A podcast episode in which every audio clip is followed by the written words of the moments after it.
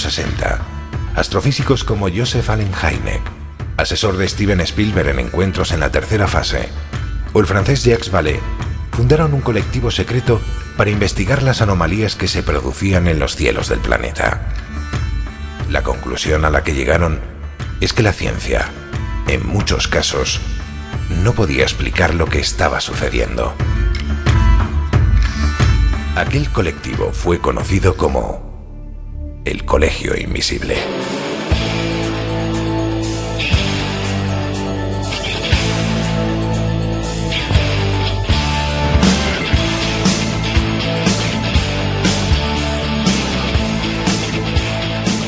El Colegio Invisible, con Lorenzo Fernández Bueno y Laura Falcó en Onda Cero.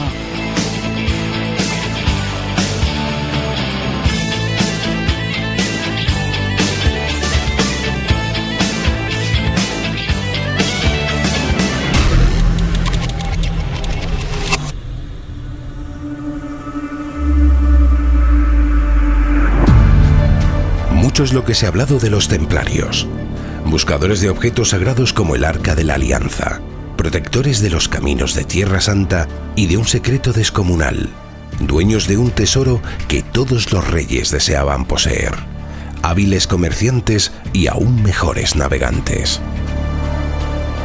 Hoy abrimos las puertas de El Colegio Invisible para hablaros de este asunto con especialistas en la materia, que además nos van a contar cosas sobre la Orden del Temple en nuestros días. Porque, aunque parezca mentira, con otras formas y objetivos, la Orden continúa estando más viva que nunca. Iniciamos viaje. El Colegio Invisible. El periodismo de misterio ya está aquí, en Onda Cero.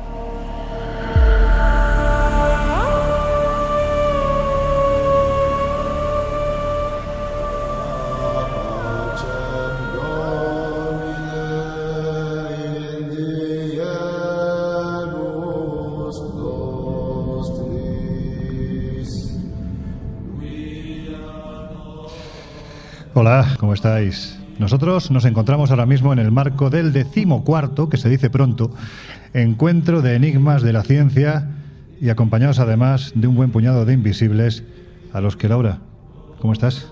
Pues muy bien. Les damos ya la ¿qué te bienvenida. decir? Oye, hola a todos y gracias por estar aquí. ¿Qué tal? ¿Cómo estáis?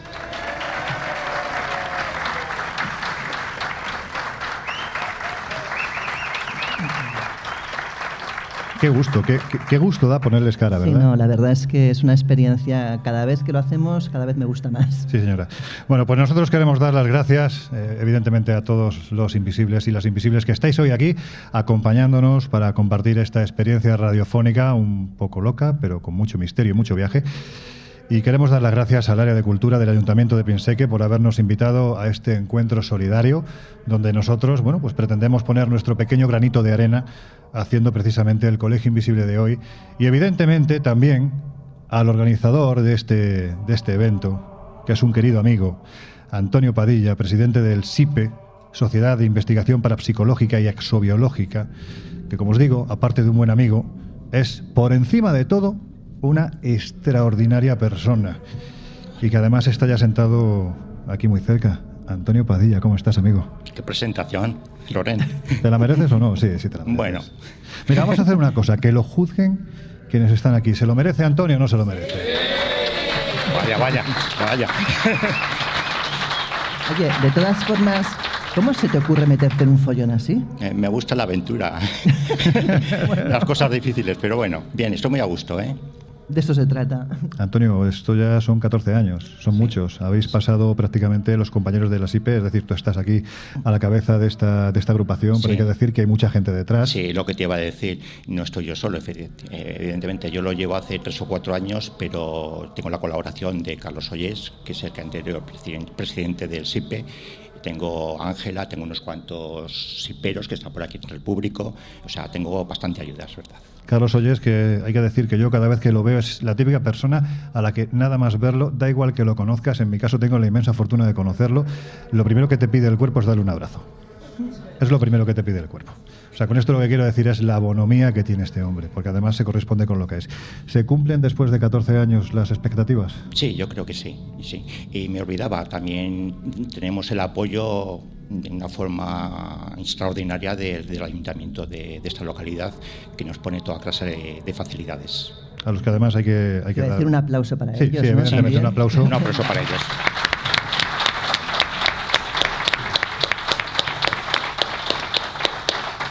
Porque como dicen compañeros como, bueno, pues tanto Iker Jiménez, Bruno Cardeñosa, Javier Sierra y tantos otros que son compañeros de generación y de esta de esta maravilla que es la divulgación de estas temáticas, esto también es cultura y cuando un ayuntamiento es valiente y apuesta por ella, pues efectivamente hay que aplaudirle. Bueno, pues ahora seguiremos, Antonio, hablando contigo, porque hay que decir que además, bueno, pues eres un auténtico, en el mejor de los sentidos, fanático de un asunto que hoy va a capitalizar prácticamente la hora y media que tenemos por delante, la Orden de los Caballeros del Temple. Pero antes, déjame que presente a dos invisibles que son fundamentales en este colegio y que también se merecen un aplauso. Jesús Ortega y el gran José Guijarro. Muchas gracias, muchas gracias. Yo estoy encantado de estar por segunda vez, por segundo año en Pinseque. El enchufado. Está enchufado, claro. Porque siempre me han acogido extraordinariamente. No te dan de comer, te dan de cebar directamente. y, y, luego, pues aparte de poner caras nuevas, que las hay, he tenido la enorme fortuna de poder encontrarnos con un montón de viajeros que nos acompañan en nuestras experiencias, de amigos, de personas en definitiva que hacen grande este colegio que cada vez es más visible que nunca. Sí, señor. Jesús. ¿Qué decir yo? Volver, volver a Pinseque, porque si Giuseppe es enchufado, yo soy mega enchufado, porque llevo desde hace ya muchísimos años viniendo con otros compañeros, a dar charlas, a hacer otros programas y estar hoy aquí con el colegio, reencontrándome con tanta buena gente, tan buenos amigos, es de verdad muy emocionante. Aunque he de decir desde ya que el tema que hoy nos ocupa, el de los templarios, yo hoy me voy a hacer más invisible que nunca, porque yo empecé a aprender en este tema precisamente con el libro de Josep, Anda. El oculto de los templarios y tantos otros. No te preocupes, porque ya somos los guardianes ¿eh? del secreto. Vaya, hombre, ya más fastidiado, porque te iba a decir, ¿sabes lo que quiere decir eso? Que Josep es muy mayor, ya, ya no es fastidiado, joder. Con los es dos, que no se puede hablar. dos. Entonces yo hoy más que aportar, voy a estar a la expectativa de aprender, pero bueno, con muchísimas ganas de emprender esta aventura. Bueno, pues oye, ya que has hablado tú el último, voy a empezar contigo. ¿Se ha escrito demasiado y a veces quizás sin distinguir la realidad de la leyenda en el tema este del temple? Yo no sé si demasiado, es verdad que han corrido muchos ríos de tinta con el tema de los templarios y evidentemente no siempre de forma acertada. También es cierto que son muchas las preguntas e interrogantes que siguen abiertos, por lo tanto se seguirá escribiendo. Pero creo que el programa de hoy va a servir precisamente para, bueno, separar un poco el grano de la paja, porque se ha hablado de los templarios y, se ha generado una imagen a nivel popular pues precisamente con películas no tan populares y masivas como puede ser en un momento el Código da Vinci, que les da cierto protagonismo y habla de ellos como eh, los eh, protectores o los herederos de esa sangre real que algunos han querido identificar con el Santo Grial, no como objeto físico, Mm. físico, sino como una especie de linaje. Y también recordemos que, por ejemplo, uno de los grandes protagonistas de una de las grandes películas de aventura, como es Indiana Jones y la Última Cruzada, también era un templario eh, protector no solo del Santo Grial, sino de otras reliquias. Pero se ha hablado de que adoraban al diablo. Hoy veremos hasta qué punto eso es cierto o no, o esa idea viene precisamente de las, eh, bueno, de las eh, confesiones que hacían bajo tortura muchos de estos personajes cuando fueron perseguidos. Ya escuchábamos en la introducción que se les ha vinculado con toda clase de objetos de poder, no solo el Santo Grial, sino el Arca de la Alianza y tantos otros.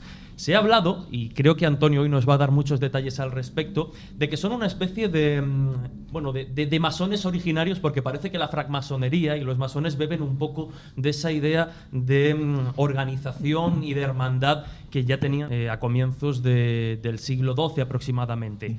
Y también se ha hablado de que tenían mucho poder político. Sin embargo, en el momento en el que son puestos en el punto de mira, parece que poco pudieron hacer, ¿no? O poco pudieron ejercer ese poder que, que decían o se les ha achacado para, para defenderse. Yo creo que todos esos mitos hoy van a quedar aclarados perfectamente. Bueno, recuerda por encima de todo que tenemos una hora y media. ¿eh? es que en ausencia de Pedrero, que se ha ido sí, corriendo, sí, sí, quedo yo su Hay que decir que ha recogido muy bien el testigo de nuestro compañero Miguel Pedrero, vamos, extraordinariamente bien. Oye, Josep, ¿qué tiene la orden tú que has trabajado mucho este asunto? Que además lo has trabajado no solo desde el punto de vista de la hemeroteca, de la biblioteca, sino también incluso pisando los santos lugares, los lugares donde esta, esta orden se desarrolló, tanto en Tierra Santa como también en, en el sur de Francia. ¿Qué es lo que tiene esta orden que parece estar tan rodeada de una especie de mística que invita precisamente a crear una serie de fábulas que van naciendo a lo largo de los siglos a su alrededor y qué tiene para que sean tomadas precisamente estas fábulas como parte de su historia. A ver, es complejo eh, tratar de resumir esto en un par de minutos, Pues pero voy a intentarlo, porque la Orden del Temple bebe fundamentalmente de su simbolismo. Hablamos de nueve caballeros fundadores que permanecieron durante nueve años en el Templo de Salomón. Hombre, y a cualquiera que le pregunten mm, y haga un poco de ejercicio intelectual, se dará cuenta que nueve personas son muy pocas para defender santos lugares, para defender los caminos, los, los, eh, a los peregrinos que viajaban a Tierra Santa para expiar sus pecados. Por lo tanto, ese nueve debería tener algún significado, igual que permanecieran exactamente nueve años en el Templo de Salomón, que era, recordémoslo, el lugar más sagrado para los judíos, el lugar donde se albergaba el arca de la alianza. De ahí que el mito les haya establecido esa correlación guardianes del arca. Ya veremos si eso se puede probar o no. Pero en cualquier caso, parece que esos nueve fundadores parecían emular a los nueve maestros perdidos que Hiram Abif utilizó para la creación del templo. Y si eso lo estamos valorando desde el punto de vista del símbolo, de la fuerza del símbolo, es muy probable que la misión del temple no fuera militar, aunque lo terminara siendo, sino que tuviera un importante desarrollo simbólico para la cristiandad porque ellos querían, por primera vez en la historia, hacer unos estados confederados de Europa y terminaron siendo la principal fuerza hegemónica militar, espiritual y también eh, religiosa de Occidente, económica de Occidente.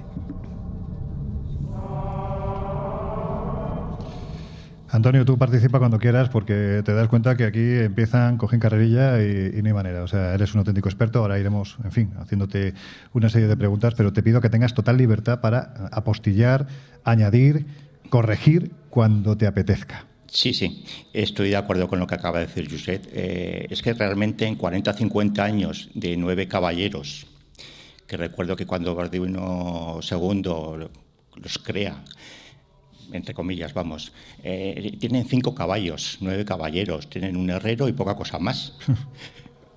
y que incluso les dicen, eh, ¿qué hacéis con cinco caballos si sois nueve? Entonces, pues haremos rondas de dos caballeros, se quedarán eh, tres rondas, tres por seis, ocho, y uno se quedará permanentemente en el templo. O sea, lo tienen organizado con cinco caballos. Y además tú piensas una cosa, cuando después en 1128 se van a recibir la regla, dejan Jerusalén despoblado, porque claro, si ellos eran quienes protegían los Sí, caminos, sí.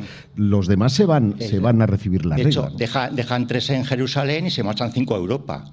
Con, por nada. O sea, dices, es extraordinario. Y luego, vamos, 40, 50 años, esos nueve caballeros se convierten en 20.000 caballeros y se convierten, según los libros que se han permanecido, con una fortuna de 40 millones de, de francos en Es aquella una época. pasta, es una pasta. En, el siglo que estamos hablando, del siglo XII. XII.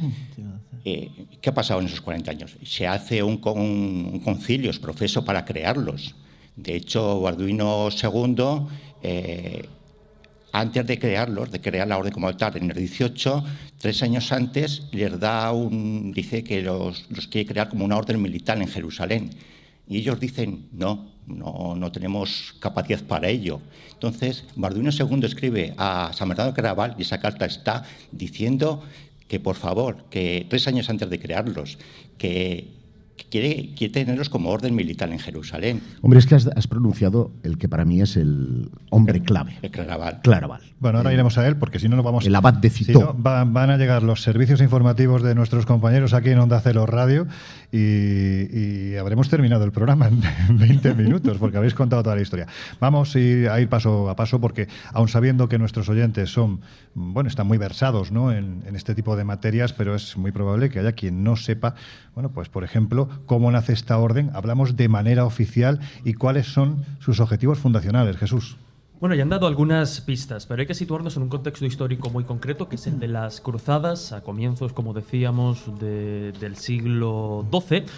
Tras la primera cruzada, digamos, una vez conquistada la ciudad de Jerusalén, este rey que ya citaban, Balduino II, se queda como rey y lo que se encuentra es que tiene una necesidad, de alguna forma, de proteger no solo los santos lugares que se habían conquistado, sino también a los peregrinos que empezaban a ir a ellos. Y de alguna forma, estos caballeros que ya citaban, estos nuevos caballeros, encabezados por Hugo de Payens, que sería ese maestro fundador, ese primer maestro de la Orden de- del Temple, se ponen a disposición de este rey, que además los ubica, como citaban, en esa mezquita de Al-Aqsa, que sería parte del, templo de Salomón y del que de alguna forma toman el nombre. Como ya decía Antonio, como adelantaba Josep, eh, Balduino empieza a escribir cartas a los, eh, tanto a los monarcas como a los, eh, bueno, pues, al poder religioso, recomendando o hablando muy bien de estos caballeros precisamente para que bueno, les den, digamos, la, la- el, el sello de alguna forma de, de orden. Después de recibir esta regla básica, la regla que los establece como, como orden, cinco de estos caballeros parten por diferentes lugares de Europa, cada uno de ellos a su lugar de origen,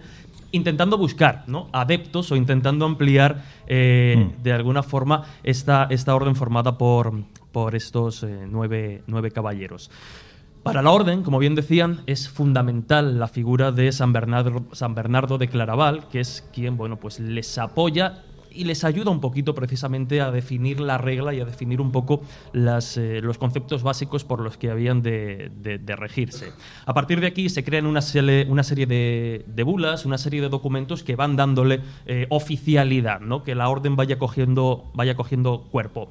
Y claro, si nos ceñimos a lo oficial, y ahora iremos a lo oficioso, porque como bien señalaban hay muchas dudas, durante esta estancia inicial en Jerusalén se dedican técnicamente y únicamente a escoltar a estos eh, peregrinos que acudían, como decíamos, a los santos lugares.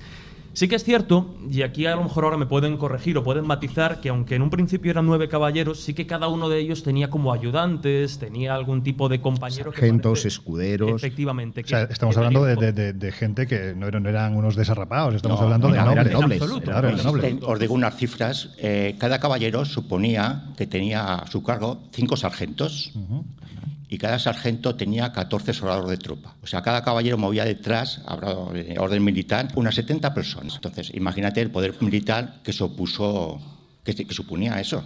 De hecho, antes de la segunda cruzada, digamos en este impasse, ellos sí que llegan a tener un papel fundamental en la segunda cruzada cuando se emprende. Y no solo eso, sino que son fundamentales su figura a lo largo de lo que podríamos considerar la Edad Media, hasta su desaparición, obviamente, en diferentes países de, Europa, como España, Francia, ya lo hemos señalado, y tantos otros. Y poco a poco, sí que es cierto que van adquiriendo mucho poder, se van convirtiendo en tesoreros y van prestando dinero a diferentes reyes importantes de la época y van adquiriendo ya no solo ese poder económico, sino también casi casi político. Tenían cierta independencia, ellos solo respondían o tenían dependencia de- del Papa, y es lo que generará, como vamos a ir viendo, ciertas tensiones que bueno, tendrán de alguna forma trágicas consecuencias.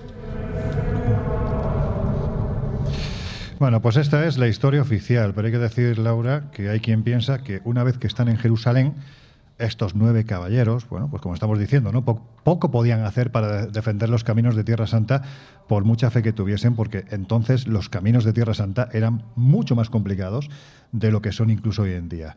Da la sensación de que buscaban algo, ¿no?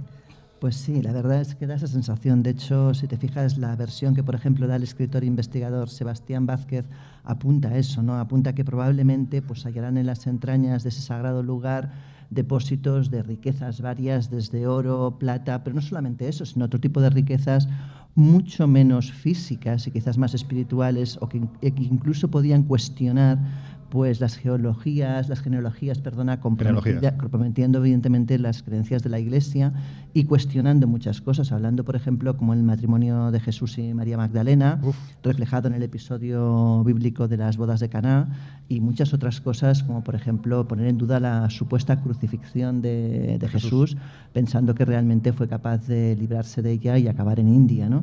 Y incluso también es probable, por ejemplo, que narrara la epopeya de, de Makir, Makir Natroná, es uno de esos nombres que a mí me encantan. Makir ah, David. que sean nombres raros te apasionan y a mí me horrorizan, pero bueno. know. Eh, bueno, eh, y como estas muchas otras cosas, ¿no? Y, el caso es que, como te decía, eh, pues hasta su exterminio, la leyenda en este sentido ha ido creciendo y se considera que evidentemente pudo haber otros muchos tesoros que se encontraran.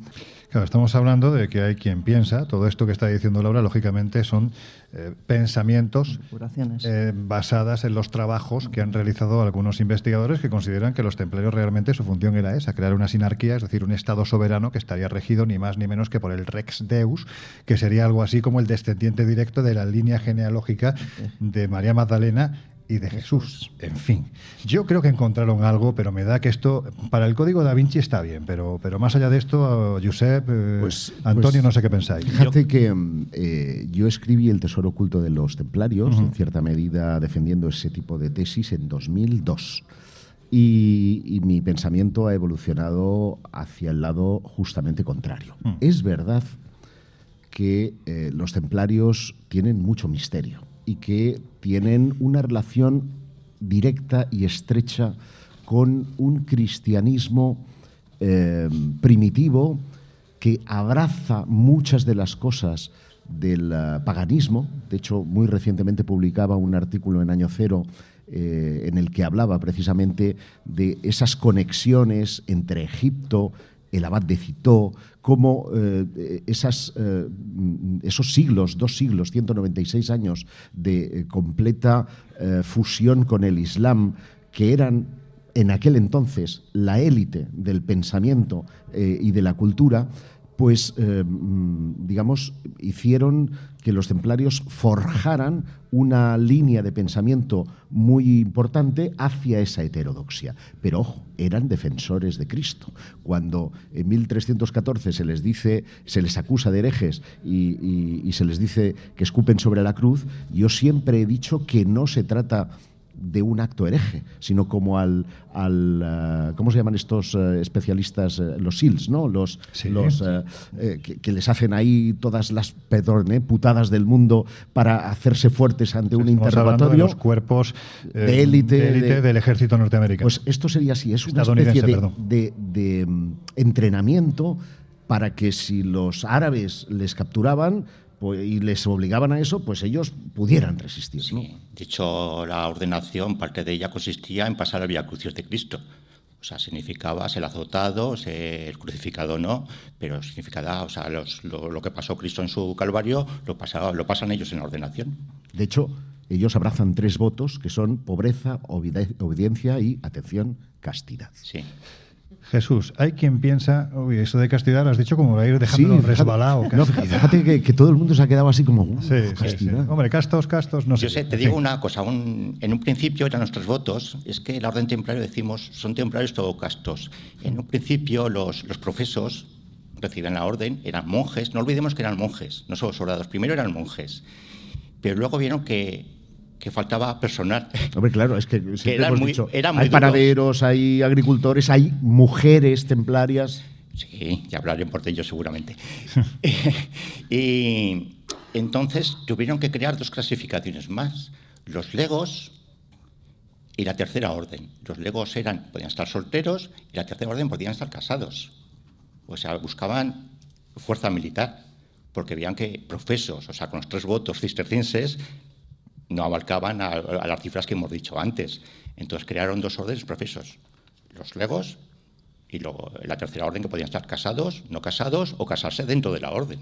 Vamos, si os parece, si os parece a continuar intentando indagar em, qué fue exactamente lo que buscaron los, templarios. Aquí, evidentemente, estamos elucubrando porque yo creo que no hay un solo documento donde se ponga claramente aquí estuvieron buscando esto. Entonces, uno de los objetos que tiene que salir Jesús, que es fundamental en toda esta historia, sobre todo cuando la vestimos un poquitín de, esa magia, de esa heterodoxia que no puede faltar en todo lo que rodea la orden, pues se dice que uno de esos objetos que buscaron fue ni más ni menos que el Arca de la Alianza. ¿Qué es lo que nos cuentan las sagradas escrituras de este, de este cacharro? Pues muy rápidamente, y para que nos nos hagamos una idea, el Éxodo en el capítulo 25, en los versículos del 10 al 22, nos hablan, dando las indicaciones de cómo construir el arca. eh, Dios dice, harán también un arca de madera de acacia, cuya longitud será de dos codos y medio, su anchura de codo y medio y su altura de codo y medio. La cubrirás de oro puro por dentro y por fuera, y harás sobre ella una cornisa de oro alrededor.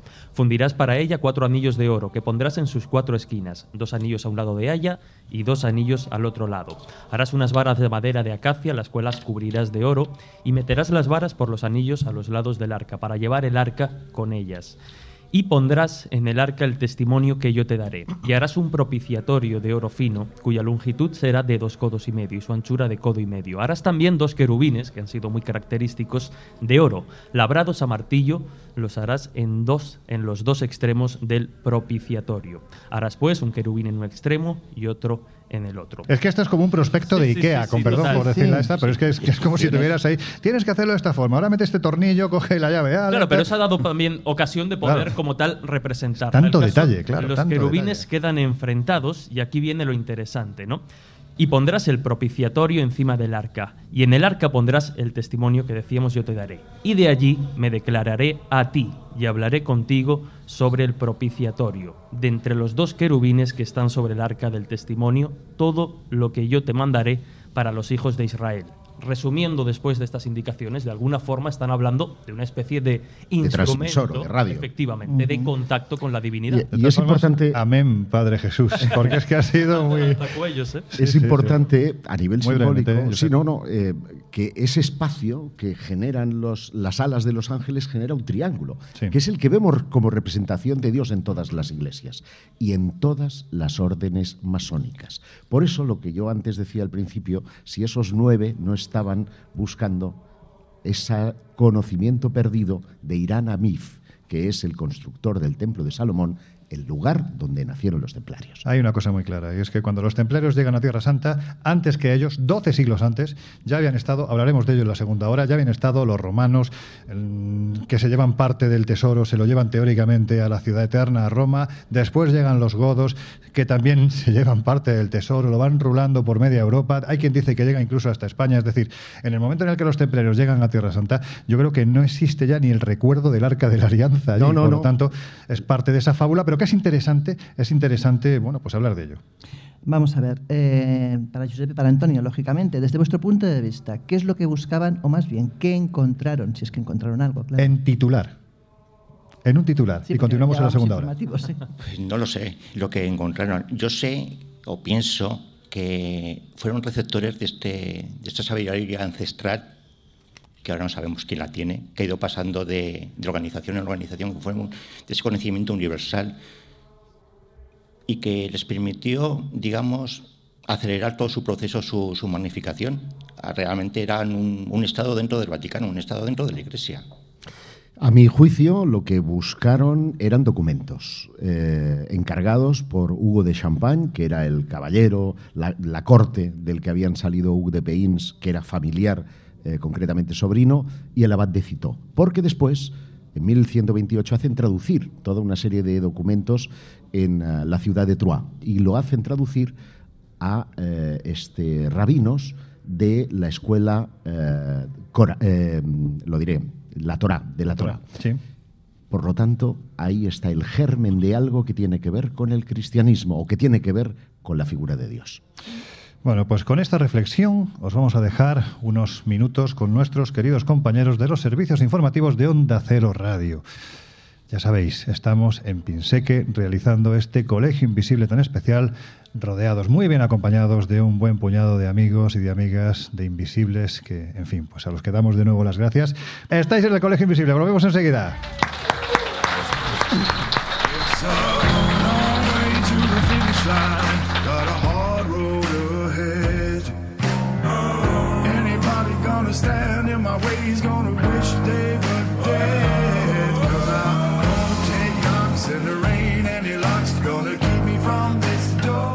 Unos minutos volvemos a abrir las puertas del Colegio Invisible en Onda Cero. I'm gonna light like fire. I'm coming down like rain. I'm gonna break down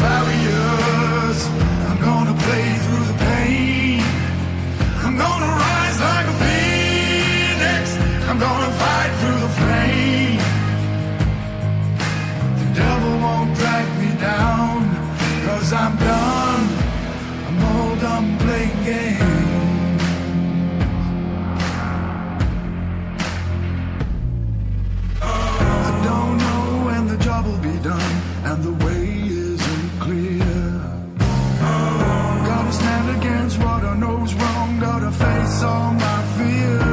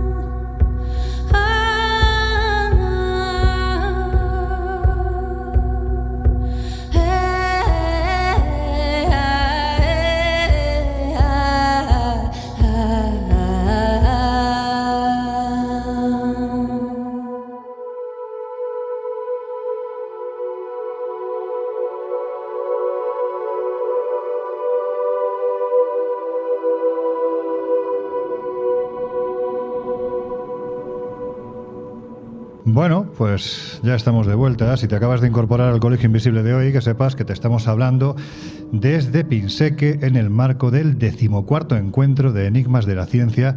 Y además estamos, bueno, yo creo que tocando uno de esos temas que a muchos de los que estamos en esta mesa nos apasiona, mm, no nos cansamos de, de escucharlo, de hablar de ello que es el de los templarios. Y además lo estamos haciendo acompañados de muchos invisibles a los que Laura les damos la bienvenida de nuevo, ¿no? Claro que sí. Bienvenidos al Colegio Hola a todos.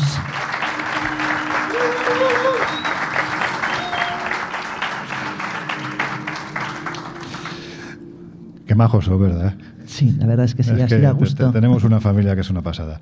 Bueno, al final de la primera hora nos habíamos quedado, Laura, en, en ese momento en el que, bueno, pues de una forma u otra, los objetos sagrados salen del templo de Jerusalén, concretamente, lógicamente, del, del segundo templo, son llevados a Roma, por lo que, bueno, pues es probable que cuando en el siglo XII, como decíamos, llegan los templarios a, a Tierra Santa, mm, pues prácticamente de estos objetos sagrados tan conocidos por todos ya no quedase ni uno, ¿no? Porque digamos que la secuencia del recorrido de estos la tenemos más o menos clara según cuentan las crónicas. Ahora, la cuestión es si las crónicas son acertadas o no, pero sí tenemos esa secuencia de recorrido. Efectivamente, se supone que con el declive de Roma, cuando ya pues, se ve debilitada y entran los bárbaros, eh, pues a partir del 410 después de Cristo, los guerreros del Godo Alarico entran en, en la ciudad del Tíber y a partir de ahí eh, se supone, se cree que, que ese tesoro eh, pasa a engrosar en parte pues, lo que era el tesoro también de los propios, de los propios godos. De los godos. Eh, y a partir de ahí, pues evidentemente se empieza a perder la pista, en el sentido que, claro, eh, todo parece indicar, aunque no existen eh, pautas reales para saber la realidad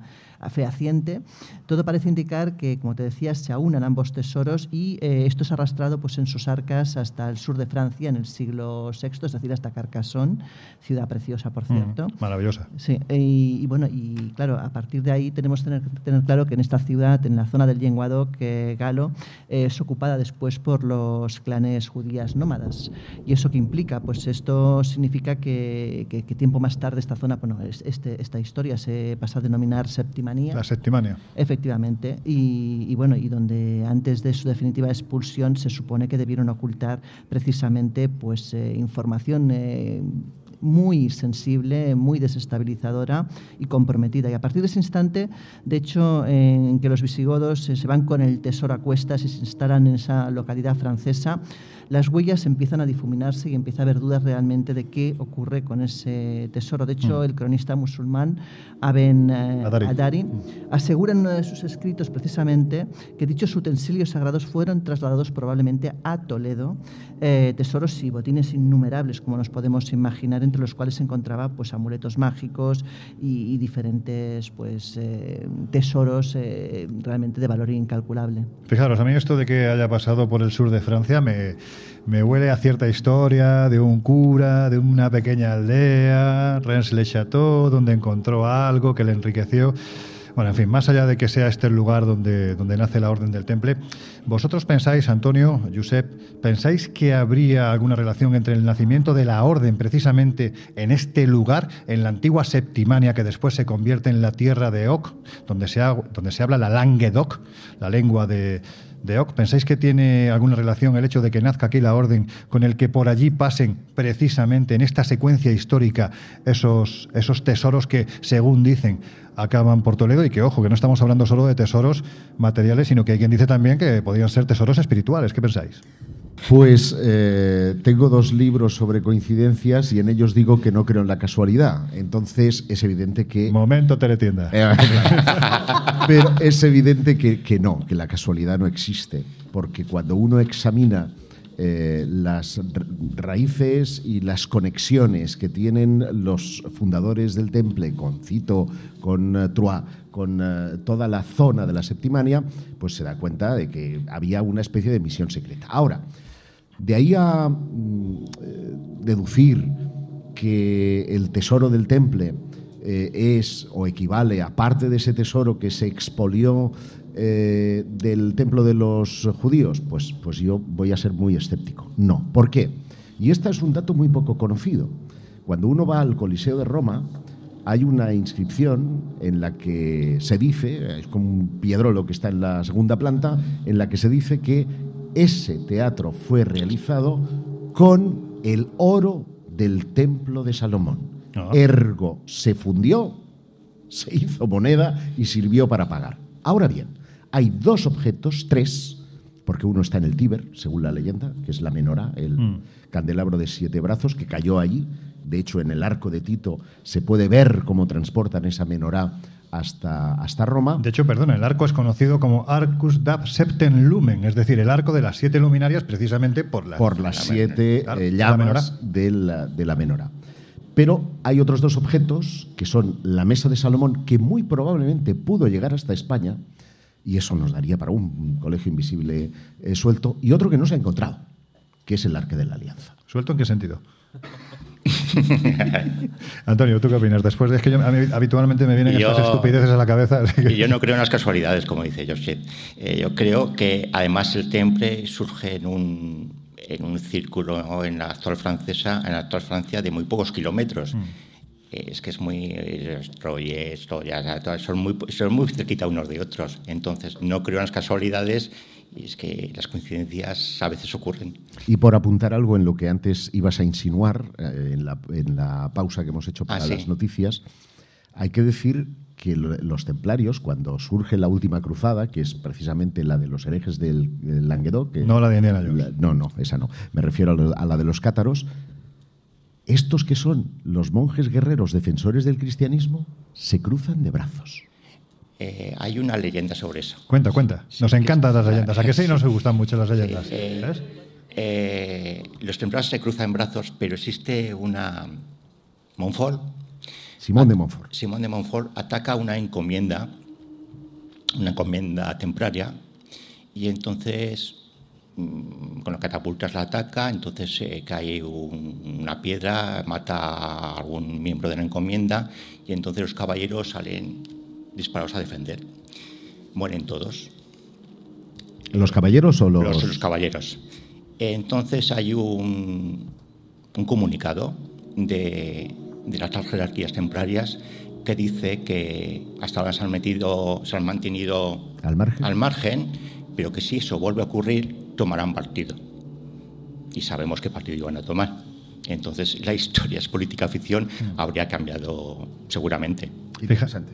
Fijaos, ¿no? Eh, para que os hagáis una idea, eh, en el momento en el que el emperador Tito, entonces general Tito, todavía no era emperador, en el 70 después de Cristo, llega a Roma y deja en pie exclusivamente el muro de los lamentos, el muro de, las lamentaciones, para que los hebreos recuerden esa humillante derrota, Cuentan que el expolio que se realizó en este lugar, contaba precisamente Flavio Josefo en su Guerra de los Judíos, voy a citar textualmente, decía que fue tan grande el botín que hicieron los romanos que el oro se vendió en Siria posteriormente solo a la mitad de lo que valía antes. Y continuaba narrando además que todo lo que las naciones más venturosas habían podido acumular de más precioso, de más maravilloso y de más caro con el paso de los siglos, quedaba reunido aquel día para dar a conocer al mundo hasta qué punto se elevaba la grandeza del imperio.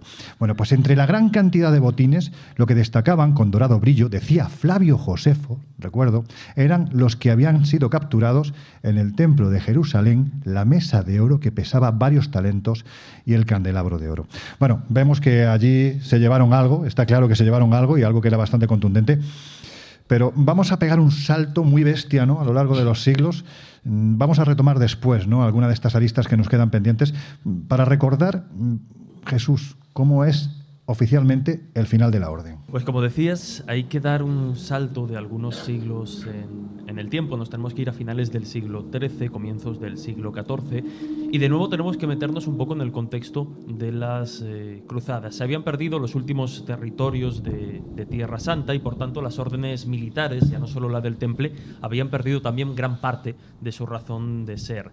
Claro, la función primordial del Temple, que era proteger Estamos hablando siempre desde el punto de vista oficial, ¿no? La defensa del reino cristiano de, de Oriente había desaparecido con la pérdida de estos territorios, así que de alguna forma eh, muchos empezaron a interpretar o a creer que tenían las manos libres o el tiempo para dedicarlo a otros menesteres. Tienes que acercarte un poco más al micrófono. Es, es- es- es un También, problema de, de incluso el, hecho de Ahí que sí, ahí sí. Las, eh, las críticas hasta hacia estas órdenes eh, militares habían arreciado, pues también minó mucho ¿no? la, la- integridad no solo del temple, sino de, otras. Se las acusaba de avaricia, se las acu- acusaba de soberbia, eh, se les tenía mucha envidia también, precisamente porque estaban exentos de, de algunos pagos, como por ejemplo eh, las encomiendas ¿no? que, que tenían.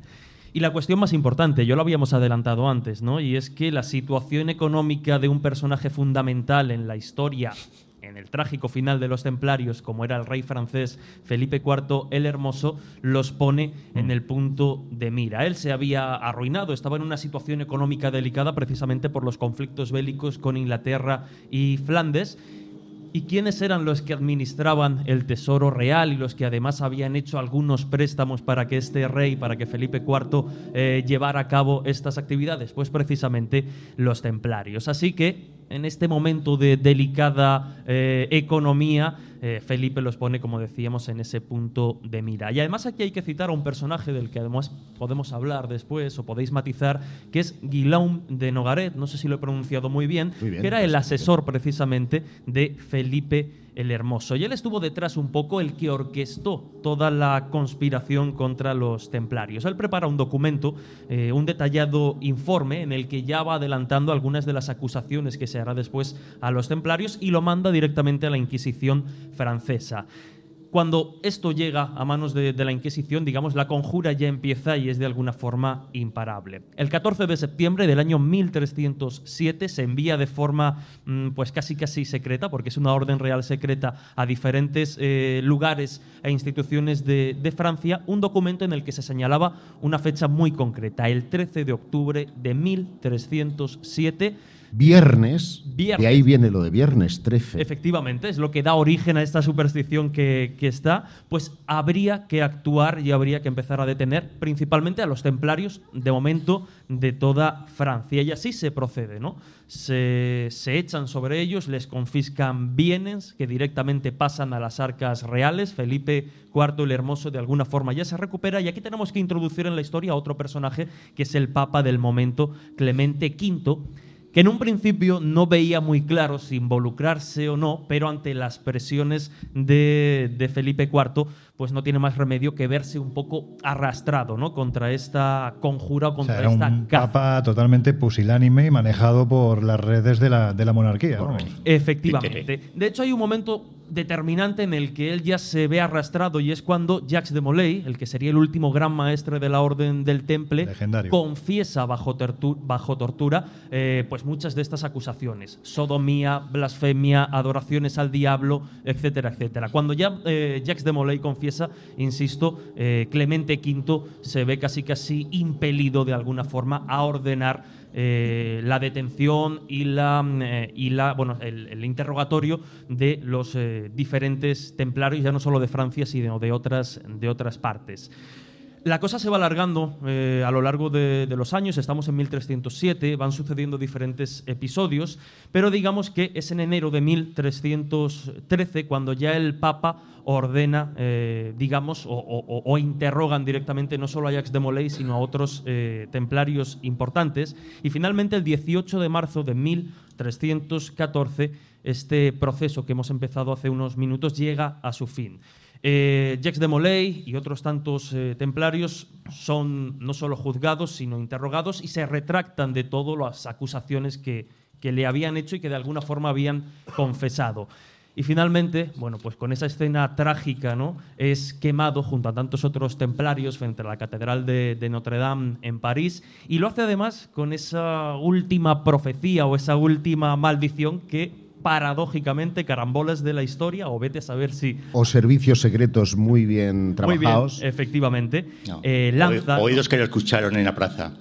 Justo, lanza, eh, fruto de cuando estaba ya pues prácticamente a punto de ser devorado por las llamas, habla de que tanto Clemente V como Felipe IV el Hermoso no durarán más de un año y efectivamente los dos personajes eh, fallecen en menos de un año, uno en un accidente de caballo, creo que es Sí, Felipe de, IV, de caza, sí. efectivamente, y Clemente V pues fruto de una enfermedad. Los reyes cuando se van de caza... Se caen sobre espadas. Sí, o se rompen una pierna. Te quiero decir que también. Luego, claro, pasa lo que pasa.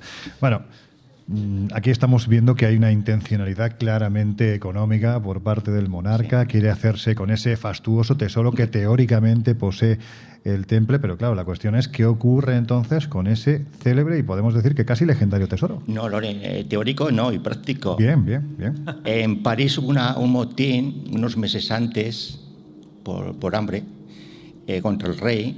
El rey se refugió en la torre del Temple parisina y, y Felipe vio el tesoro. Ah, Entonces, sabía que existía. Luego, cuando volvió después de la caída del templo, el tesoro no estaba. Pero él iba por el tesoro y, y las tremendas dudas que tenía con el temple. Y esa es una historia fascinante porque, si me lo permites, cuando pasan esos siete años de proceso inquisitorial y se tienen que repartir los bienes del templo, Es fascinante. O sea, se es- pueden repartir encomiendas, pero no hay ni un centavo para eh, el hospital, que fue el principal Sí. benefactor de los bienes del temple, ni para la Orden de Malta, ni para los teutones, ni para tantas y tantas órdenes de caballería del momento que litigaban precisamente por ese botín Sí. perdido. y ahí nace una leyenda de la que supongo que también tendremos oportunidad de hablar. Piensa que en el momento que cae el temple no está en un momento bajo, está en su pleno apogeo. De hecho, en- hay una carta, bueno, comenté con Lorena hace, hace poco, Sí. que está en el, en el archivo de la Corona de Aragón, que es una carta diciendo a las encomiendas del Reino de Aragón que Jacques de Molay iba a pasar por su territorio. Es una carta fechada, creo, en 1292, poquitos años antes. eh, iban a tomar como base Chipre para una nueva cruzada. O sea, estaba con fuerzas el Temple para lanzarse a una recuperación de su, de su ciudad clave en Palestina. En, Es en cierto, Acre. pero Antonio, es verdad que mientras, por ejemplo, la Orden de Malta tenía Malta, es decir, casi todas las órdenes tenían su territorio, no supo el, el temple consustanciar eso en un territorio. Bueno, porque hay quien dice que buscaban ese nuevo territorio Ese más allá del Océano Temple. Atlántico. Te quiero decir que si cogen un territorio, una isla del Mediterráneo, son intocables. Claro. Luego también tenían el problema de que ellos estaban, se veían muy fuertes. Yo no me creo que no tuviesen conocimiento. Bueno, allá de Molé lo arrestaron saliendo de un entierro de una condesa.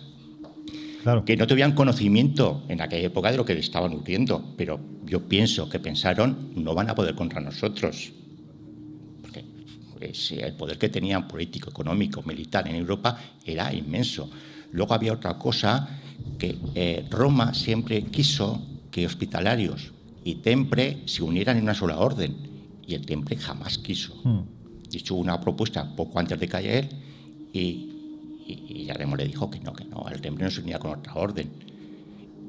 Y, y yo creo que se fue la firma, eh, los problemas económicos de los reyes, la avaricia por los territorios que tenían, por todo, pero el problema fundamental que no se lo creyeron y que no tenían un territorio donde refugiarse como los hospitalarios que tenían la isla de Rodas.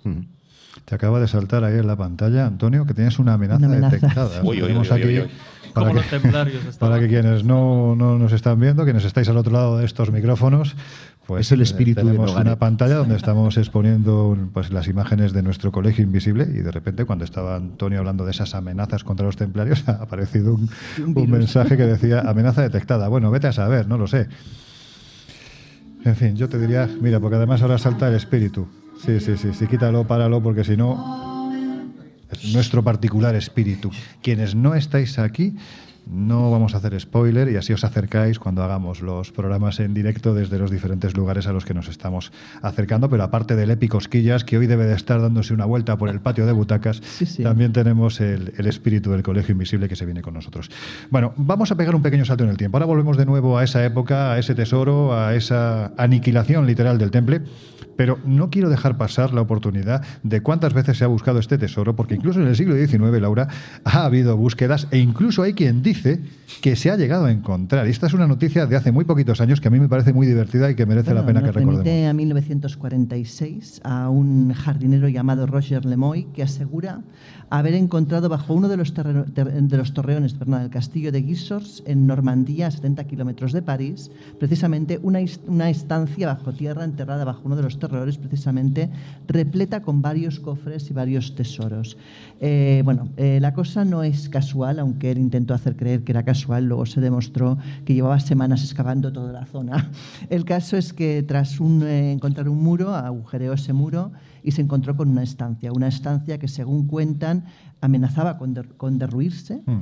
y de hecho cuando él avisa a las autoridades y empiezan a ver aquello y a investigar, eh, al poco tiempo deciden cerrarla y deciden de hecho bueno, cementarla y no dejar que pase nadie más. Él intenta pedir permisos para seguir con esa investigación, para seguir buscando posibles tesoros, porque evidentemente, al igual que había una cavidad, podía Claro. haber más de una, pero ya no le dan más permisos y aquello queda absolutamente tapiado y condenado al olvido o a saber.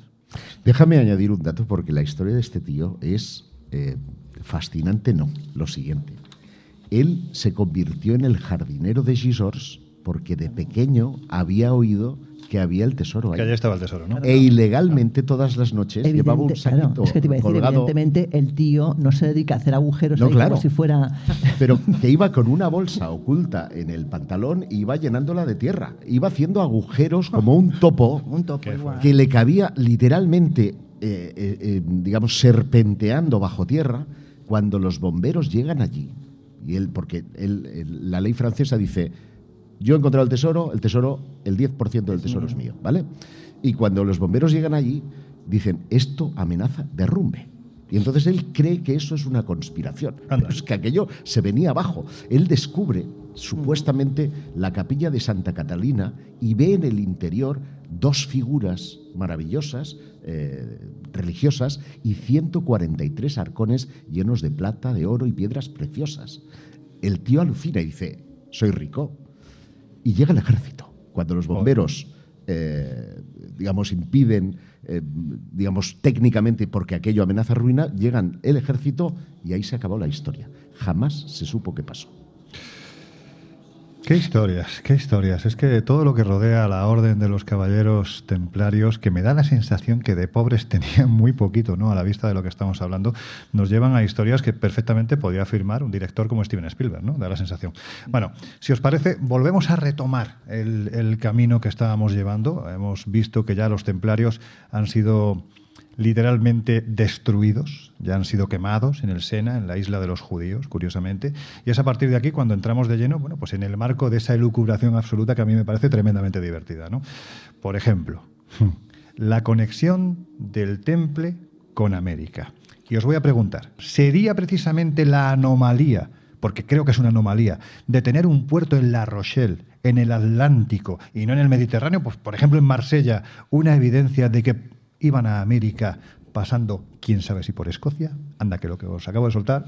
Sí, yo estoy convencido. Yo estoy convencido que parte de la supuesta flota eh, fue dirección Escocia y parte de, de la flota fue dirección América. Eh, tienes, hemos estado en el Museo Arqueológico de México, tenemos ahí una figura Mm. que incluso parece que tiene hasta un casco La tal cual. tornillería. Es que es una pasada. Eh, Mira, per- perdón, Antonio, porque además es interesante. Yo soy consciente de que a veces es muy difícil dibujar una imagen por muchas palabras que le echemos. Así que a nuestros oyentes que sepan que ahora mismo Jesús Ortega está colgando en nuestras redes sociales. Ya sabéis que estamos en Twitter como arroba cole invisible OC, también en Instagram y en Facebook como el Colegio Invisible en Onda Cero. Esta imagen a la que está haciendo alusión Antonio y que es una auténtica pasada, porque es que realmente la sensación que te da cuando te plantas delante de esta escultura de madera es que estás ante un caballero medieval en el que se aprecia perfectamente la tornillería de la armadura. Es una pasada. Sí, además hay más, más testimonios. Bartolomé de las Casas hay escritos que los indios o indígenas les hablan de unas personas barbadas con vestidos blancos. O sea, se cuadran muchas cosas que parecen inexplicables en Sudamérica que esta posibilidad las, las explicaría. ¿Y pensáis que su objetivo realmente era montar una sinarquía para el Rex Deus, el descendiente de Jesús? Esto no, no lo tengo claro. ¿Y tú, Josep? No, no, no, en, en absoluto. Esa es una de las ideas eh, en las que yo he echado marcha atrás porque eh, está claro que eh, parte de una investigación protagonizada por los autores del Enigma Sagrado y basada en unos ilegítimos documentos que se conservan en la Biblioteca Nacional de París. Hay investigadores eh, jóvenes como Oscar Fábrega, como Enrique Savary, como muchos otros que han investigado muy eh, profundamente esa historia y evidentemente esos documentos son una falsificación y no se pueden y no, y no- y no se pueden tomar como pruebas. Más allá de que hayan dudas razonables de- dentro del propio cristianismo y el gnosticismo que facilitan la idea de que precisamente Jesús a lo mejor no murió en la cruz. Eso es otra historia, ¿eh? o, o- o caminamos por otro derrotero. Pero sí me gustaría... que parece que se ha muerto es nuestro Jesús, ¿eh? porque no dice ni pío. Yo he dicho que hoy, la verdad, poco, poco escepticismo puedo, puedo mostrar. Sí me gustaría apostillar alguna cosa a lo que ha dicho eh, Antonio, porque eh, ocurre una cosa, y es que cuando termina ese proceso del que nos habló Jesús en 1314, pues evidentemente quienes pringan en el fuego son el capítulo superior, pero hay muchos templarios de base pues que se van para España y se van fundamentalmente para Escocia. Aquí, en España y Portugal. Eh, en- aquí eh, van a ser la Orden de Montesa, la Orden de Calatrava, van a ir absorbiendo templarios. En, eh, en, Portugal se funden en la Orden de Cristo y atención, porque la mayoría de las gestas náuticas que protagoniza precisamente Portugal nacen precisamente de las cartas de navegación templaria. Ergo, algo sabían que había al oeste del. Atlántico.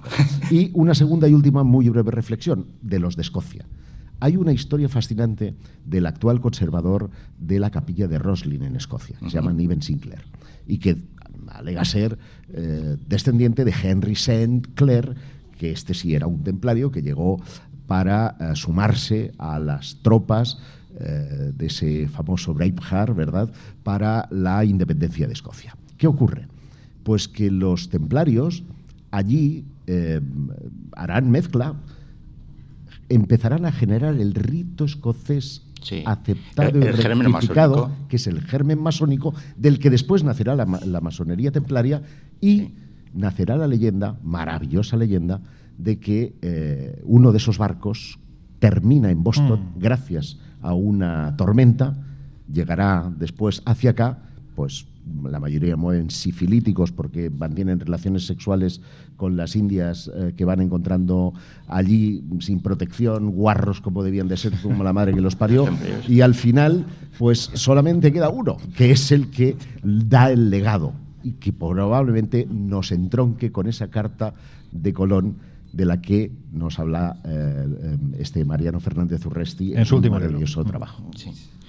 No, no, sí, estoy de acuerdo con lo que os he dicho. O sea, aparte fueron a Escocia, crearon el régimen masónico y yo creo que tenían conocimiento de América perfectamente, que parte fueron allí. Lo único que acabaron extinguiéndose o mezclando con la población. Eh, coño, la, la, la- la mitología mexicana, eh, de los dioses se fueron y vuelven del oeste, Sí.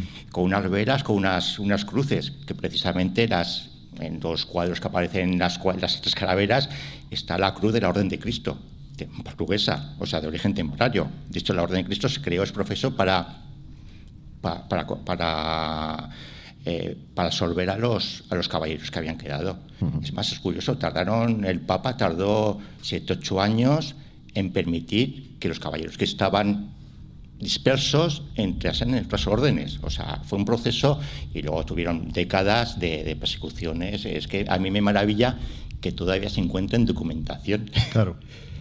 que estuvieron, estuvieron un siglo perseguidísimos. Bueno, y la que nos falta por encontrar, porque lo Ah, principal muchísima. que son los libros fundacionales desaparecieron justamente. O sea, tenemos la regla francesa, la de 28. Y hay otra catalana, y de hecho reglas completas, creo recordar que hay 15 solamente. Tú sabes la cantidad de encomiendas que habría y copias de esa regla. Y es que parece increíble. Y hemos perdido mucha documentación porque mucha documentación encontrada hasta el momento estaba en Notre Dame. Notre Dame se quemó hace unos años. Mucha documentación seguramente se habrá perdido. Mucha documentación. Posible. Ahí Laura apostillando. Pues sí. No he dicho he dicho posible. Pues- ah, ¿te había entendido? Eh, Pues mira, también he entendido Pues sí. posi- pozi. Sí, sí, posible. Posible. Bueno, a- habéis citado un lugar que a mí me parece interesante, que podíamos describir brevemente, tenemos todavía minutos, ¿no?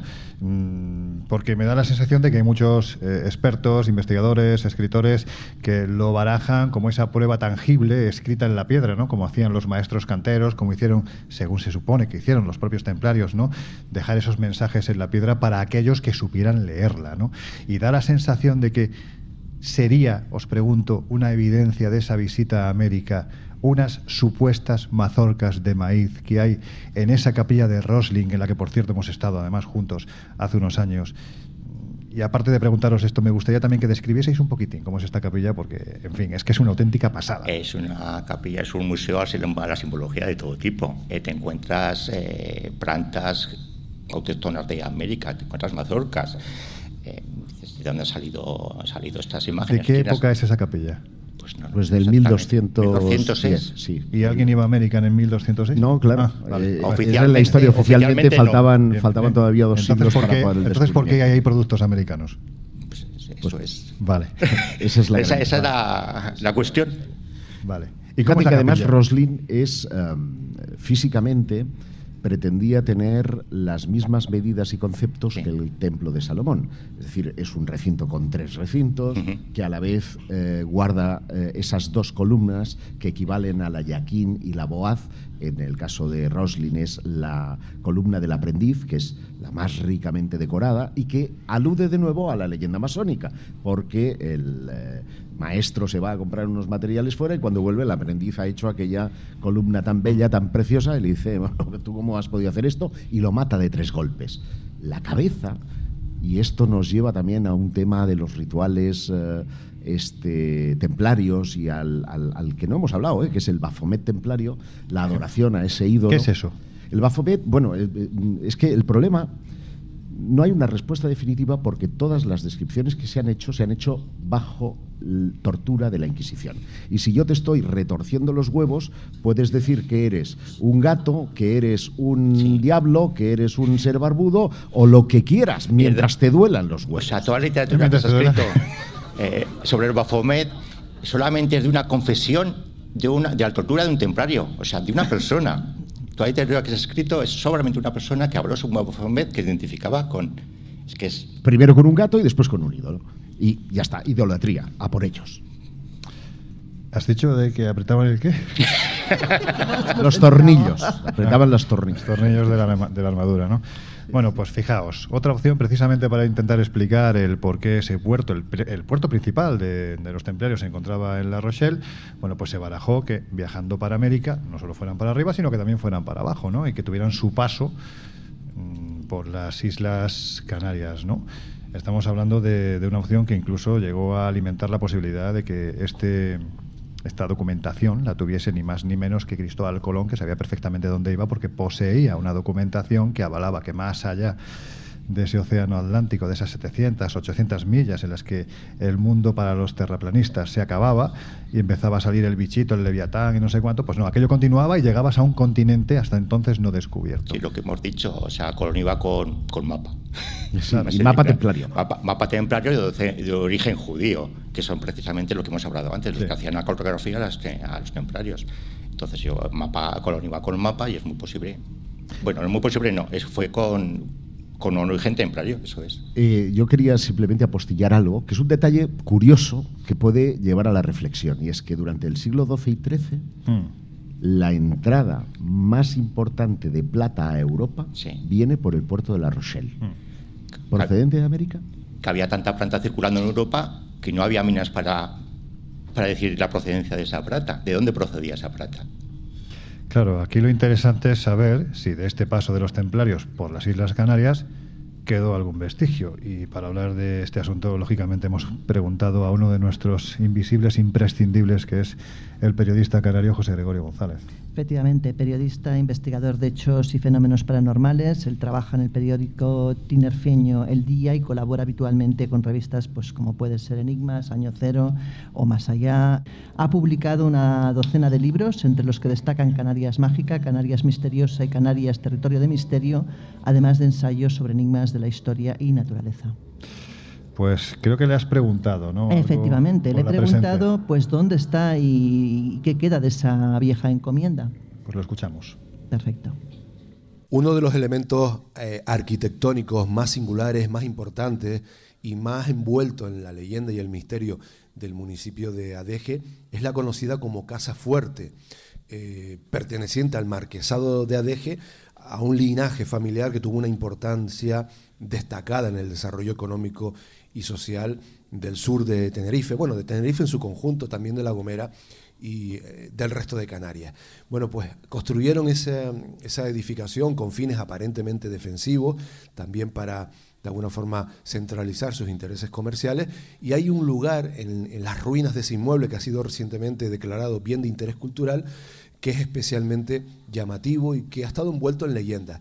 Ese espacio, a pesar de estar en ruinas, presenta unos elementos decorativos muy llamativos. Y en el pasado además estaba perimetrado por unas cabezas con dos caras, una masculina y otra eh, femenina. Es evidente que estamos ante algún tipo de ídolo que evocaba lo masculino y lo femenino, el yin y el yang, en fin, la, la dualidad, eh, que es un tipo de, de simbología presente en muchos movimientos eh, ocultistas, esotéricos, herméticos y también entre los, entre los templarios. Bueno, pues al parecer, según la rumorología que ha llegado hasta nuestros días, ese era el lugar de reunión de eh, los templarios o de los descendientes de los templarios que pudieron eh, dar continuidad al culto a las vírgenes negras en Canarias y que tuvieron en esa familia de los marqueses de Adeje, al menos en los primeros compases de la colonización de Tenerife, pues a unos aliados eh, directos. Ahora iremos, ahora iremos a esa posible conexión también de los templarios con Egipto, porque hay que decir además, Josep, que tú has preparado, momento teletienda, tú has preparado el tema de portada del próximo número de la revista Año Cero, y es precisamente sobre este, sobre este asunto. Pero hay que decir que cerca de esta encomienda, supuesta encomienda templaria, conocida, como decía José Gregorio González, como la cocina, pues se encuentra ni más ni menos que una pequeña ermita en la población de Adeje, en cuyo interior se venera la que dicen que es la Virgen más extraña que podemos encontrar, yo no sé si en las islas, en España o en el mundo entero. Eh, en península quiero decir, en península, en las islas o en el mundo entero. Mm, Hay quien la denomina como la última Virgen del Temple. Y claro, con esta denominación, pues queremos saber por qué. Escuchamos a José Gregorio González, director del programa Crónicas de San Borondón. ¿Qué significado que tiene de especial esa imagen de la Virgen de Candelaria? Y la respuesta heterodoxa, la que nos interesa comentar pues, en este momento, es que ha sido vinculada con la Orden del Temple, al menos con los descendientes de una Orden del Temple ya sometida a persecución y que tuvo que salir de diferentes territorios europeos y pudo encontrar en Canarias una base eh, transitoria o un punto de partida eh, en sus rutas hacia América o hacia el continente africano. Desde luego, esa consideración de Canarias como puerto templario tendría que haber sido anterior, evidentemente, a la prohibición de la orden, pero cobrar una importancia más relevante cuando la orden es prohibida y perseguida. La teoría eh, heterodoxa que se maneja es que en sus viajes eh, pudieron portar la Virgen de Candelaria y usar Tenerife como una especie de santuario y dejar finalmente la imagen a los guanches tras, entendemos, un periodo de, de catequesis o de adoctrinamiento sobre su significado y sobre las confluencias que podían tener con la eh, cosmovisión de los propios guanches. ¿no? Y las claves templarias de su simbología, pues algunos creen verla en las propias letras que decoran la, la imagen que podrían codificar, según el, añorado José Antonio Hurtado, una ruta hacia, hacia América, codificada en esas letras, podría corresponderse con algún tipo de adoctrinamiento franciscano codificado eh, ahí por los monjes a partir del lenguaje tifinac, como sostiene el filólogo Ignacio Reyes. Hay diferentes hipótesis sobre esa decoración y una de ellas la conecta con los templarios. El manto de estrellas, la actitud caminante que presenta, eh, la manera elegante en la que esa imagen eh, pues, digna se presenta, conecta con, la iconografía, con la estética mariana de la que los templarios fueron pues, sus máximos eh, valedores.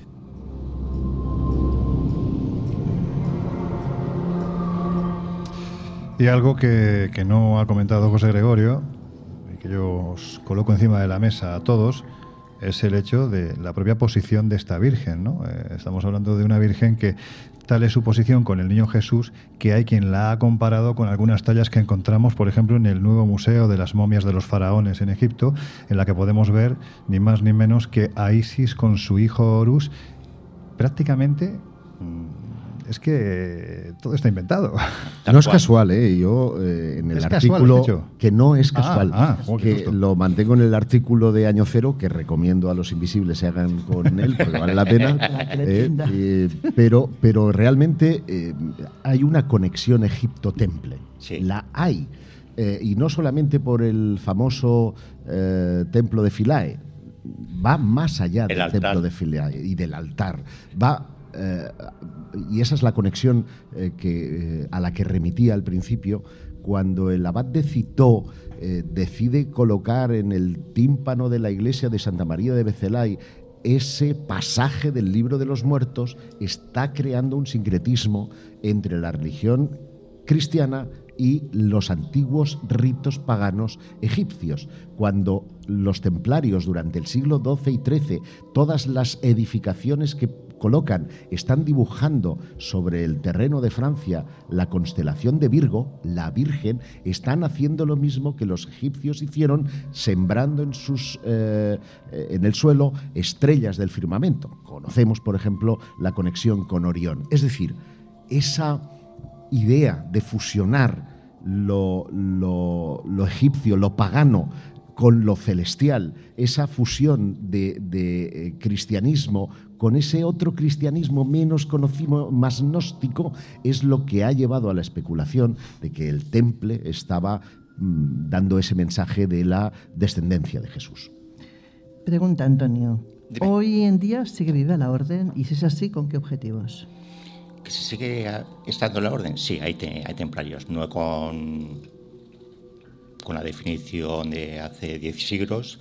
O sea, no van pegando espadazos. no, en absoluto. Eh, hay muchos tipos de órdenes. Hay órdenes recreacionistas, hay órdenes poco serias, hay órdenes de todo tipo. ¿Y las serias qué objetivos tienen? Las serias, eh, compartir conocimientos, Díselo claramente, la que, a la que tú perteneces, ¿qué objetivos tiene? Eh, no, es ese, compartir conocimientos, encontrar gente que tiene las mismas inquietudes que tú, eh, descubres cosas absurdas, o sea, maravillosas de, de cómo vivían esta gente hace 10 siglos, de todo tipo. O sea, eh, son gente con unos objetivos comunes y compartir conocimientos, como os digo, y luego también tienen una faceta muy, muy importante, que es la, la faceta humanitaria. De hecho, podemos decir que la orden principal que hay a nivel mundial, la USMTH, eh, tiene registrados más de 5.000 templarios Oh. en 40 países. Eh, está reconocida por la ONU como organización no gubernamental, colabora en, en procesos de persecución política, de, de- o sea, colabora a nivel... Hay generales de la OTAN metidos ahí generales. metidos, hay gente del Vaticano. Sí, sí.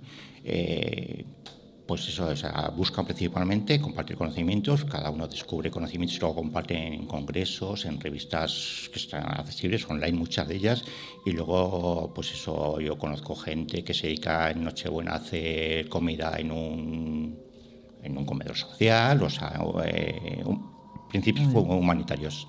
Pero para que la gente se haga la idea, es decir, yo entiendo que cuando tú de repente te encuentras a un actual, vamos a llamarlo neotemplario, ¿no? Puede ser una Sí, denominación. pues, eh, sí, por diferenciarlos. Efectivamente, pues un neotemplario cuando te lo encuentras en un comedor social no va vestido de templario, quiero decir, o sea que o sí. En, en sus cenas de gala, sí. Mira, las telas de gala sí, pero no creo que vayan por la calle. ¿Y cómo cortan la tarta? No, sus cenas regalar pues, es muy sencillo. Hay, hay organizaciones que llevan el traje medieval, pero yo, la que pertenezco, por ejemplo, la organización, bueno, tú, yo que has estado en estado alguna, alguna, sí.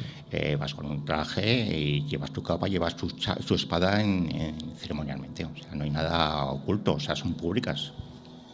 De, de hecho, hay un gran debate. Yo he tenido oportunidad de estar en, en algunas de esas reuniones de neotemplarios. He compartido mesa y Sí. cena maravillosa con Antonio y, y su grupo. Eh, pero hay un debate interesantísimo y es qué legitimidad. Perdona, tener- eres el enchufado. Es la segunda vez que vienes, te invitan a las cenas de los templarios. Buah. Es que las cenas de los templarios fueron en Tarrasa, fueron en mi pueblo. Ah, claro, y está que no se puede acceder a Terrassa. ¿no? Ah, sí, Claro, hombre, no pues todo el mundo es bienvenido. Muy bien. Bueno, a lo que iba, que el, el debate es qué legitimidad pueden tener cuando eh, Felipe V, eh, perdón, Felipe V, eh, el Papa Clemente V, Sí. este, les, les eh, excomulgó, ¿no? Sí. Y, y hay, hay un documento eh, fascinante que es el de Bárbara Freiles, eh, Bárbara o... Sí, Bárbara Freire, Freire. una de las Una, historiadora- una historiadora de la eh, Biblioteca Vaticana que encuentra un documento en el que Felipe, eh, perdón, en el que Clemente V se retracta precisamente. Sí, pergamino de Chinón. Sí, pero es que respecto a esto, hay una referencia al pergamino de Chinón del siglo XVII. O sea, ya sabían en el siglo XVII que ese pergamino existía. Que, o sea, no la descubrió Bárbara, yo tengo algunos libros, los he escuchado, es fantástica, pero ese pergamino existía. Eh, sí, Felipe, eh, Clemente V eh, esto fue empujado por Felipe, está clarísimo. Es más, la condena que hace al, al Tempre la hace de forma provisional, no definitiva. Bueno, y una, Prometieron volver. Y una pregunta más antes Sí, de terminar. Ya que estamos aquí, Ya hay que hacérsela, claro, claro. ¿Cuál es tu sitio favorito templario de Aragón? El Monzón, Ay, lo sabía. sin ninguna duda. Me he ganado De 30 hecho, hacéis allí las iniciaciones, creo, ¿no? ¿O no? No, allí no he hecho ¿No? ninguna.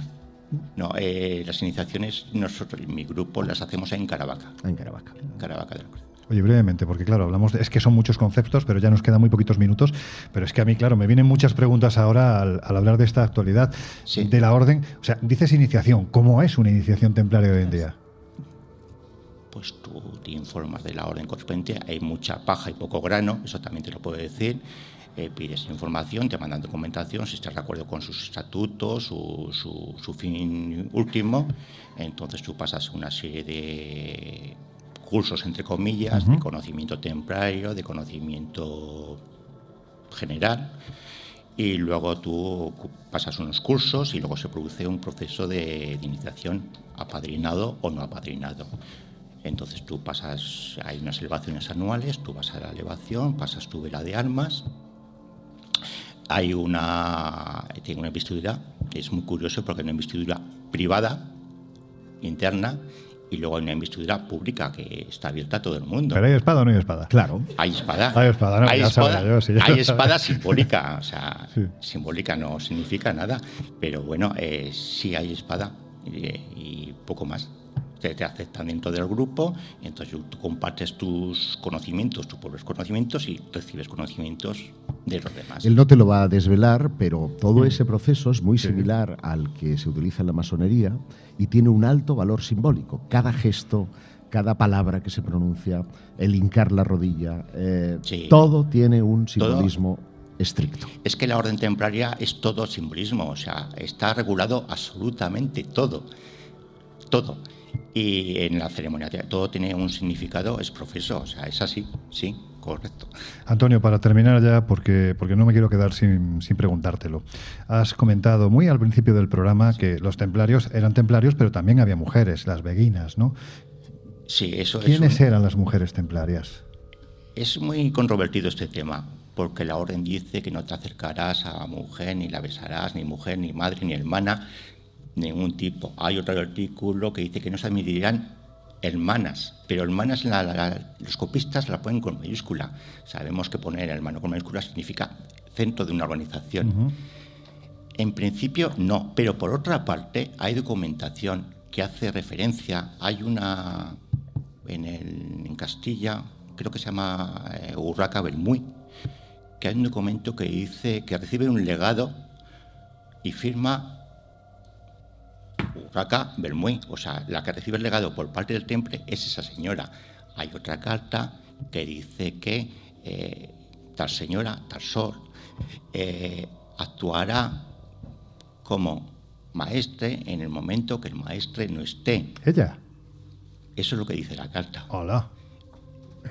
Que no exista, teóricamente, ten en cuenta que académicamente en la Edad Media las mujeres contaban muy poquito, pero estamos hablando de una orden muy especial, una orden que se comunicaba con musulmanes, con judíos, que la mujer tenía un significado para ellos. No lo sé, quién sabe. Hay documentación en ese sentido que sí que existía una relación humana eh, con, con las mujeres. Pues con esa reflexión, esperando que esa relación fuera buena, que en algo hayamos avanzado también, yo creo que, que la orden del temple hoy en día sí se admite mujeres, ¿no? En Sí, hoy en día. bueno, hay diferentes tipos de. Hay organizaciones católicas que realmente no admiten mujeres, y yo estoy en una eh, asociación ecuménica, admiten mujeres y admiten eh, tu confesión eh, religiosa, puede ser cualquiera, siempre que esté dentro del cristianismo. Tenemos protestantes, Ortodoxo. ortodoxos, no hay ningún problema, pero siempre del cristianismo. Hay otras organizaciones que solamente admiten católicos. Bueno, pues venga, que ahora sí hemos llegado ya casi, casi, casi al final del Colegio Invisible de hoy.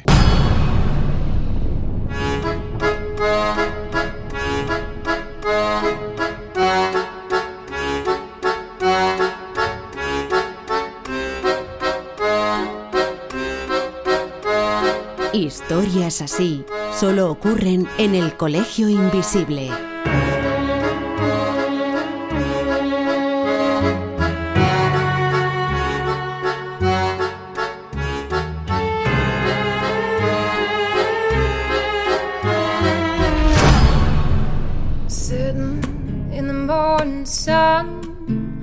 I'll be sitting till the evening comes. Bueno, pues esta música ya sabéis que va marcando el final del Colegio Invisible. Yo creo que en este caso, más que conclusiones, es hacer una, una ronda de, de despedida con los compañeros que están aquí en la mesa, tener la oportunidad de, de compartir mesa especialmente con gente como Antonio Padilla o como Josep Guijarro, que están, en fin, se han desbordado pasión hablando de este asunto. Es un auténtico lujo, ¿verdad? Sí, la verdad, sobre todo para aquellos como yo y Jesús, que somos bastante neófitos en el tema, la verdad es que enriquece muchísimo oírlos tanto a uno como al otro. Yo decía que hoy Tú tienes que acercarte más hoy al micrófono. me lo voy a tener que meter muy, muy Mientras no te lo metas por el Haz lo que quieras, black hole. pero luego lo quiero limpio. Bueno, este creo que este creo que es el mío, así que me- Ah, vale, que es el tuyo. No, pero a, a nuestros queridísimos compañeros de Onda Cero, no sé hasta qué punto les va a hacer gracia La que la goma espuma desaparezca.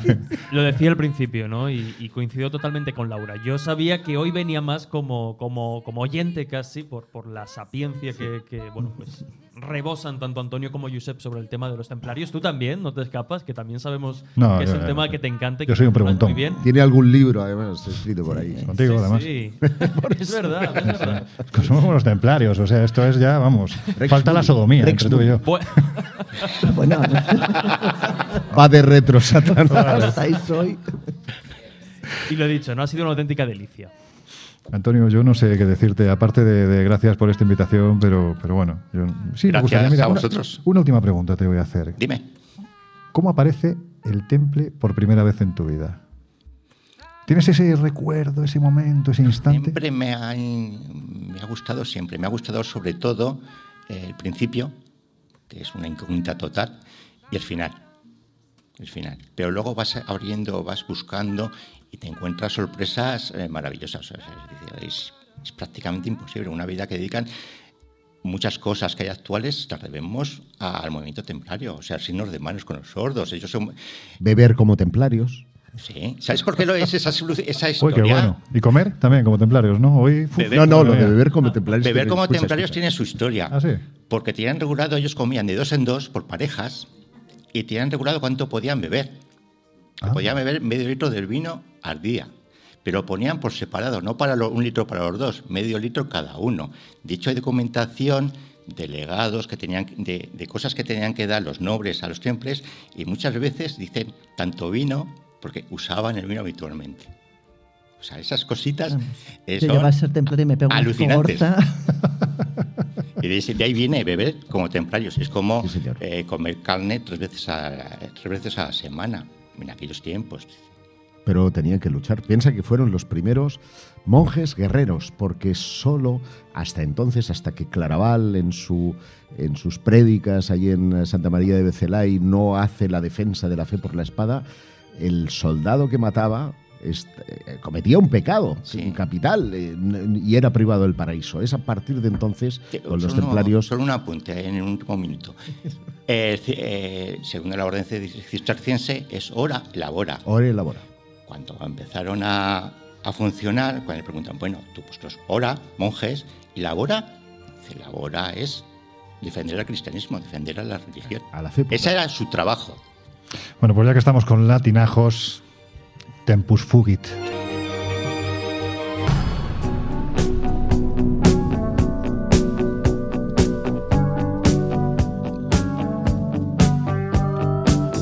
El Colegio Invisible. Con Lorenzo Fernández Bueno y Laura Falcó. En Onda Cero.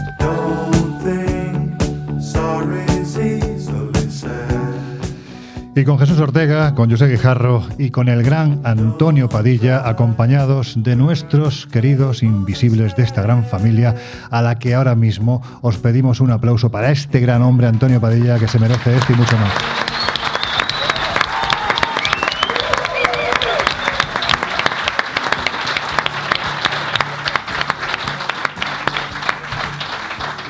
Ha sido, ha sido un auténtico lujo, Antonio, de verdad, un placer. Eh, esto, estas palabras amables que te estamos soltando, estos aplausos para decirte que nos vuelvas a invitar.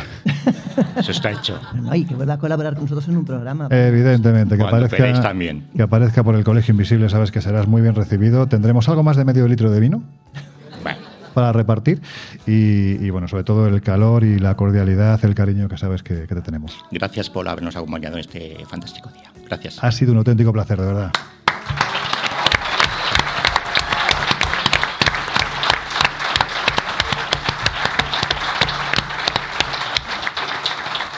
Y poquitos minutos, poquitos minutos nos quedan ya. Estamos a punto de dar el testigo a nuestro querido José Luis Salas. Estáis a punto de entrar en sus no sonoras con su fantástico equipo. Nosotros, eh, mira, anda, mira, me estaba yendo ya sin deciros adiós. No, no, ya te he visto. Que Me he emocionado, me he emocionado, me he emocionado. Bueno, Laura Falcó, que nos oímos dentro de, de una semana, también estaremos acompañados de muchos invisibles. Será desde otra parte de España, desde Segovia, Desde Segovia. y disfrutando, ¿no? Pues por supuesto, además yo creo que estas salidas enriquecen. O sea que vamos. Desde luego que sí. Yo soy Jarro, amigo, un placer escucharte. Pues el placer ha sido mío compartir aquí eh, mesa con Antonio y con todos los amigos de Pinseque. ¡Viva Pinseque! Sí, señor.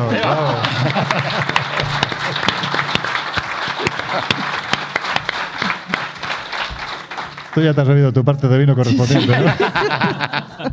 Jesús Ortega, amigo, un auténtico placer. La semana que viene, eso sí, tú vas a acaparar gran parte del programa. El, el problema que veo es que nos vamos a enganchar otra vez al público, nos habíamos desenganchado y empezamos otra vez. Esto siempre es un lujo. Pues que siga siendo así. Bueno, pues ahora, ahora sí, ya os dejamos en la compañía del gran José Luis Salas, de sus no sonoras y de su increíble equipo. Nosotros volvemos a abrir las puertas del Colegio Invisible dentro de una semana. Hasta entonces, lo único que podemos deciros y os deseamos de corazón es que seáis muy felices. Muchas gracias.